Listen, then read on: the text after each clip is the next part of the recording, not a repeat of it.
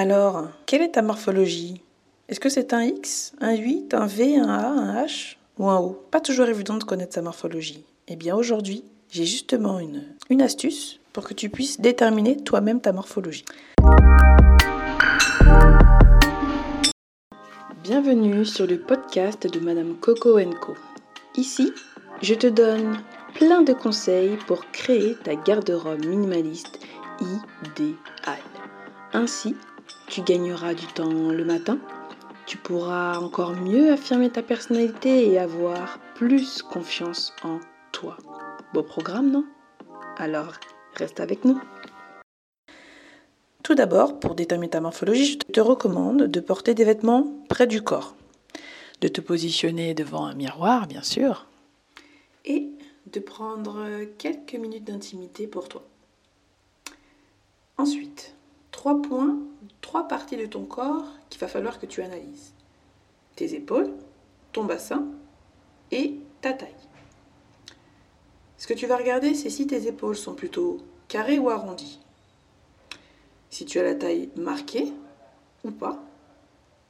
Et enfin, si ton bassin est aligné avec tes épaules. Les femmes en X et en 8 ont toutes les deux la taille marquée. C'est pourquoi, souvent, ce sont deux morphologies qu'on compare. Mais c'est tout simplement parce qu'en fait, la simple différence qui existe entre ces deux morphologies, ce sont au niveau des épaules. Une femme en 8 aura les épaules descendantes. En revanche, une femme qui a la morphologie en X aura les épaules carrées. Et c'est tout. Les femmes en H et en O. Toutes les deux ont une taille non marquée. Elles n'ont pas de taille. Ce sera encore au niveau des épaules que tu pourras voir cette différence. Soit tu as les épaules carrées, ce qui te donne la morphologie d'un H, ou alors tes épaules sont descendantes et alors tu es un O. Enfin, tu es un V ou un A si tes épaules et ton bassin ne sont pas alignés.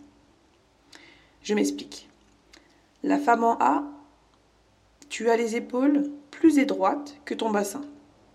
A l'inverse, tu es une femme en V si ton bassin, lui, est plus étroit que tes épaules.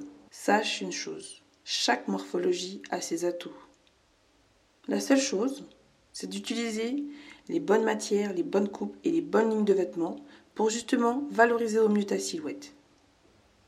Par exemple, une femme en 8 ou en X a une taille marquée.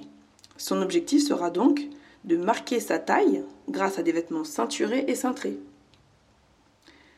Les femmes en H ou en O, elles opteront plutôt pour des coupes ajustées et tous les vêtements qui permettront de créer une illusion de taille. La femme en A, elle, pour rééquilibrer sa silhouette et harmoniser l'ensemble de sa silhouette, elle va opter plutôt pour du volume au niveau des épaules. A l'inverse, la femme en V, elle, apportera du volume au niveau du bassin. Alors, tu connais ta morphologie? Quels vêtements utilises-tu pour justement mettre en avant ta silhouette? Dis-moi tout en commentaire, j'ai hâte de le lire.